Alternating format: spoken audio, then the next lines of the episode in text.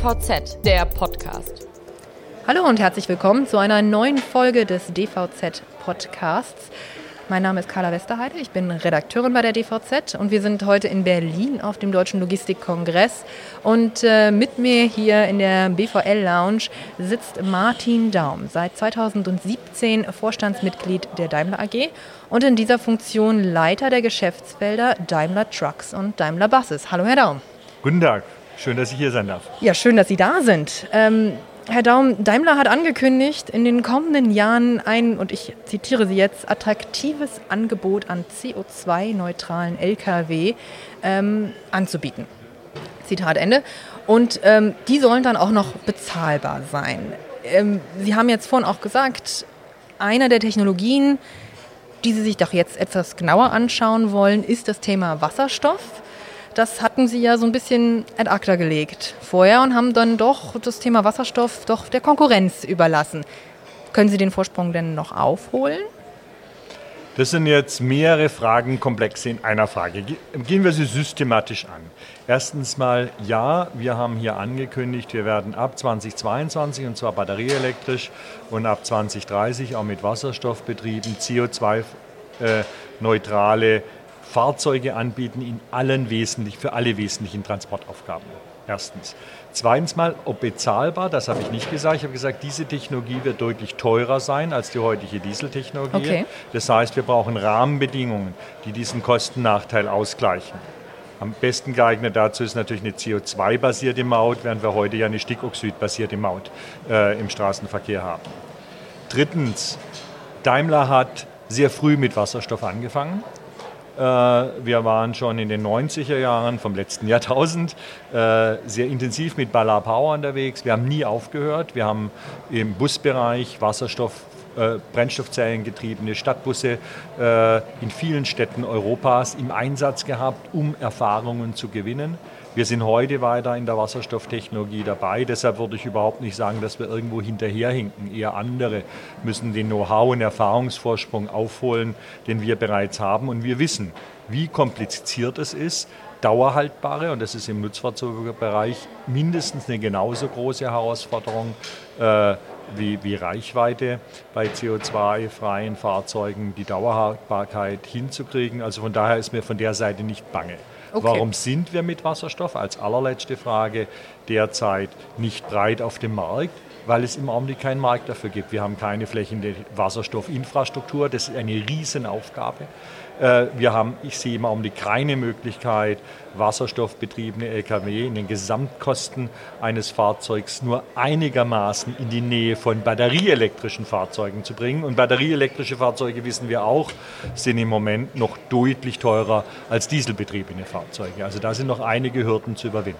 Sie haben ja gerade das Stichwort Infrastruktur genannt und wir haben ja vorher auch über das Thema Maßnahmen gesprochen. Oder Sie haben gesagt, es braucht die Rahmenbedingungen, damit überhaupt diese, ähm, diese Fahrzeuge in irgendeiner in irgendeiner Weise äh, wirtschaftlich zu betreiben sind.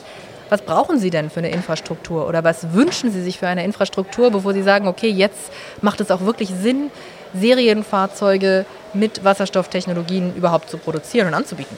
Zunächst einmal muss Wasserstofffahrzeuge machen nur dann Sinn, wenn der Wasserstoff aus grünem Strom hergestellt wird. Das ist klar. Weil wir haben so viel, so häufig Umwandlungen von einem Energieträger auf den anderen, dass es von der Energieeffizienz her ein Wasserstofffahrzeug eine ziemlich schlechte Energieeffizienz hat.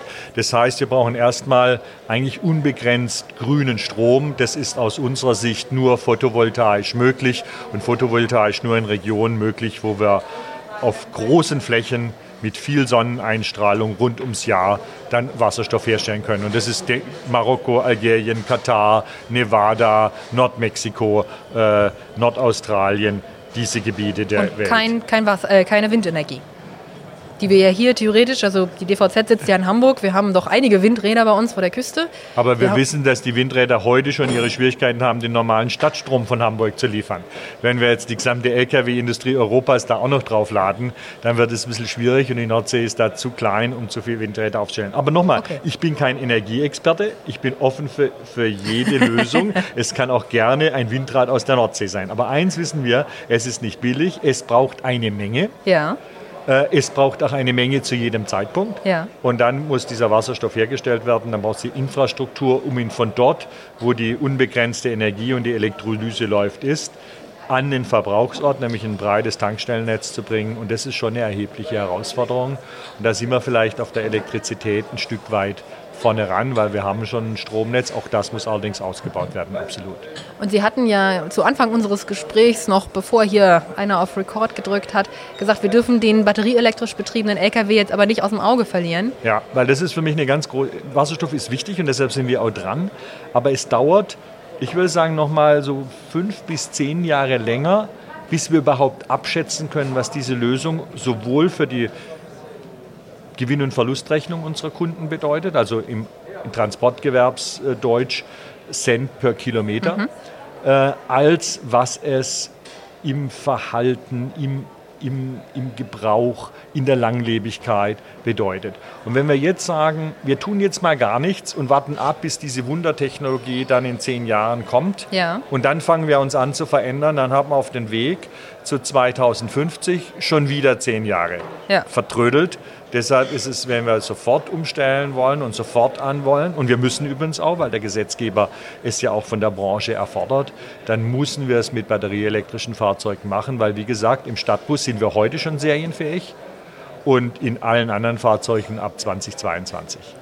Okay, und dann gibt es ja noch so eine schöne Jahreszahl, nämlich 2039. Da sollen bei Ihnen dann keine Dieseltrucks mehr vom Band rollen. Das, das entscheidet unser Kunde. Wir müssen vorbereitet sein, dass okay. 2039 keine Dieseltrucks mehr vom, vom Band rollen. Sollte allerdings die, der Gesetzgeber Rahmenbedingungen schaffen, die weiterhin unseren Kunden nur mit Dieseltruck hm. in 2039 überle überleben lassen, dann wird unser Kunde definitiv kein Auto kaufen, mit dem er nicht in 2039 leben kann.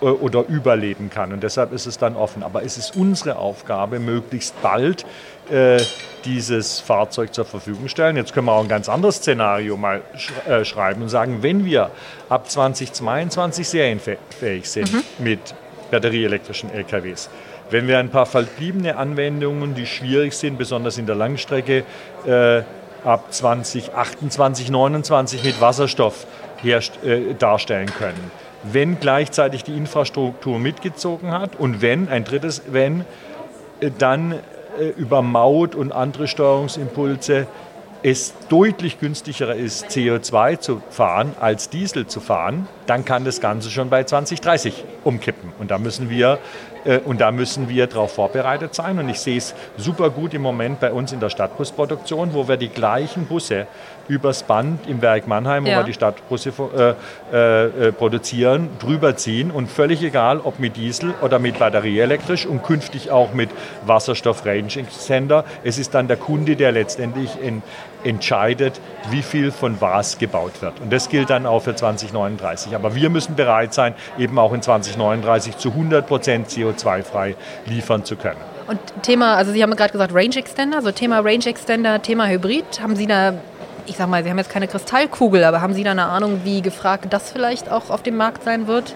Hybrid, auch das ist nur eine Übergangstechnologie, weil Hybrid okay. ist nicht wirklich CO2-frei. Das stimmt, natürlich. Ja, und, und wir müssen, um die Klimaziele Paris zu erreichen, muss der gesamte Fahrzeugbestand ab 2050 CO2-frei sein. Es muss ab 2040 darf eigentlich nichts anderes mehr verkauft werden, sonst erreichen ja. wir nicht 2050. Und das ist so eine Kette, die sich nach hinten rechnet. Und da ist auch Hybrid maximal eine kurzfristige Übergangstechnologie. Und kurzfristig schreibe ich wirklich hier von 2020 bis Mitte 2020. 27, 28. Ja, also das ist, das ist eine sehr kurzfristige und keine eine mittelfristige Technologie. Das ist in der Tat ein sehr kurzer Zeitraum. Ähm, aber es gibt ja noch andere, ich sag mal, CO2-neutrale Antriebsformen, zum Beispiel LNG.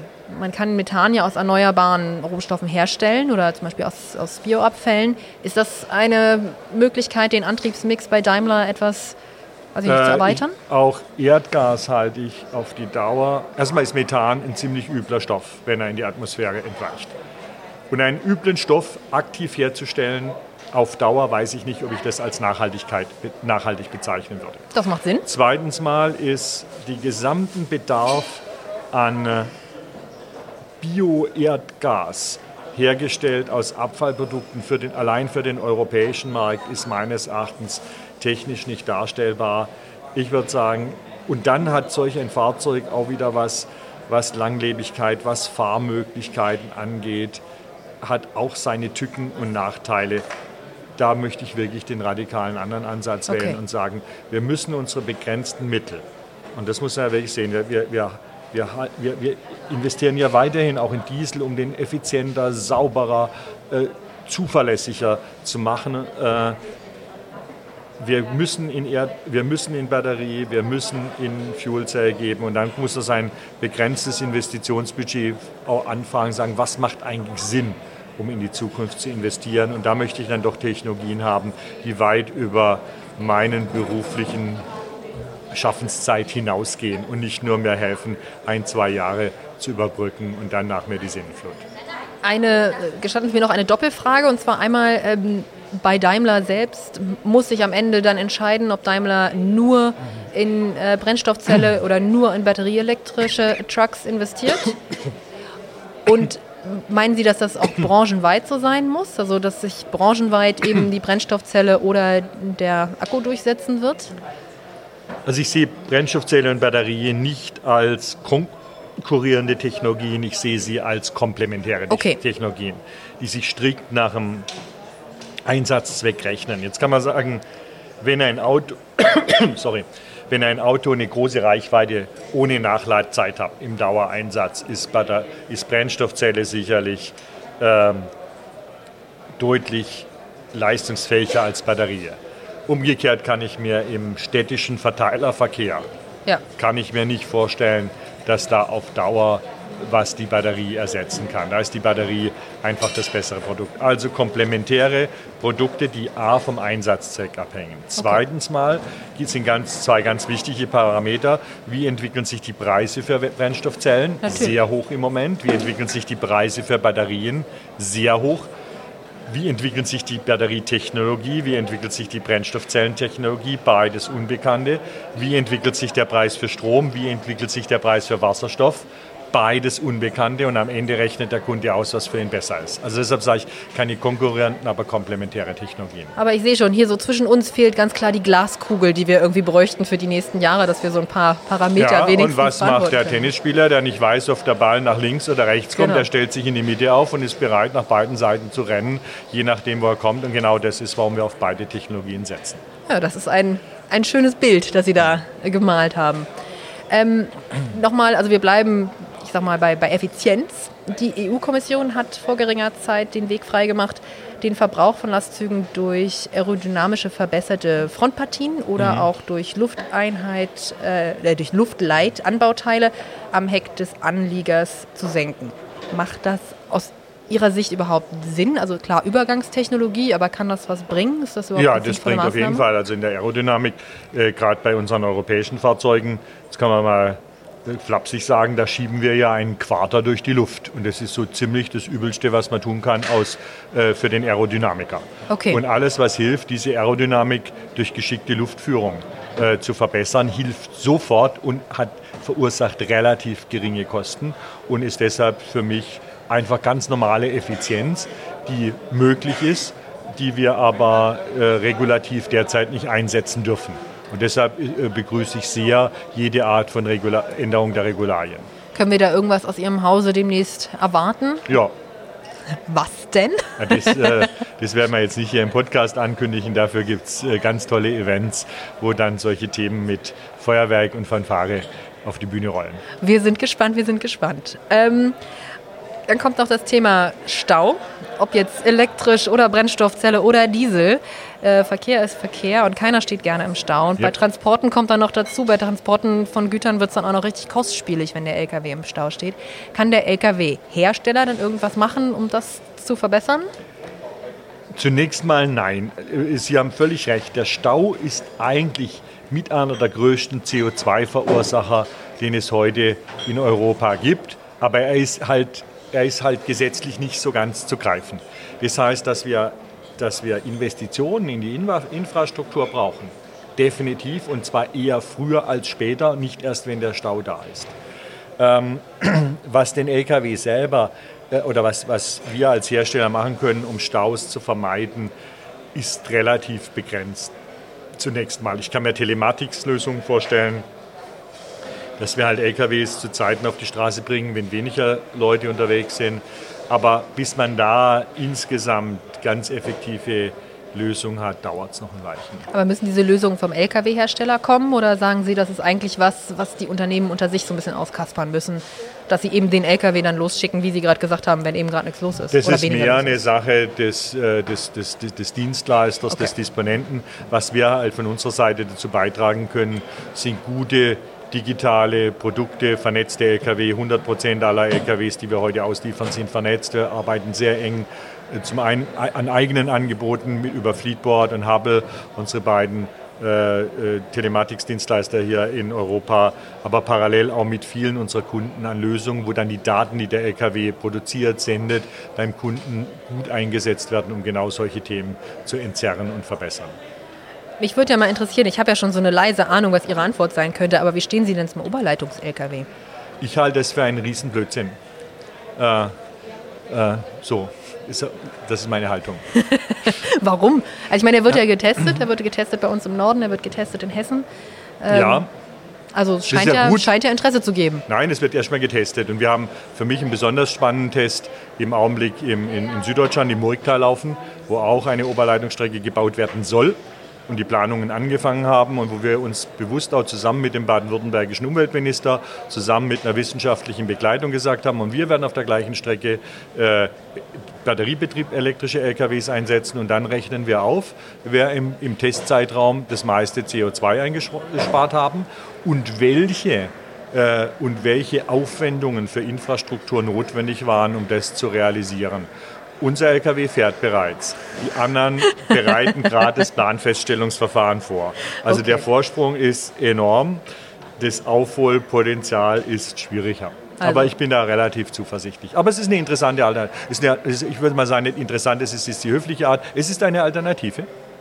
Äh, sollte diese Alternative sich aus mir heute noch nicht bekannten Gründen durchsetzen, sollte gleichzeitig dann die Bundesregierung beschließen, zweistellige Milliardenbeträge. Und übrigens, wir brauchen keine deutsche Lösung, sondern eine europäische Lösung. Bitte? Übrigens, wir brauchen keine Lösung für die Autobahn. Wir wollen CO2-frei überall sein. Das heißt, wir brauchen uns überall.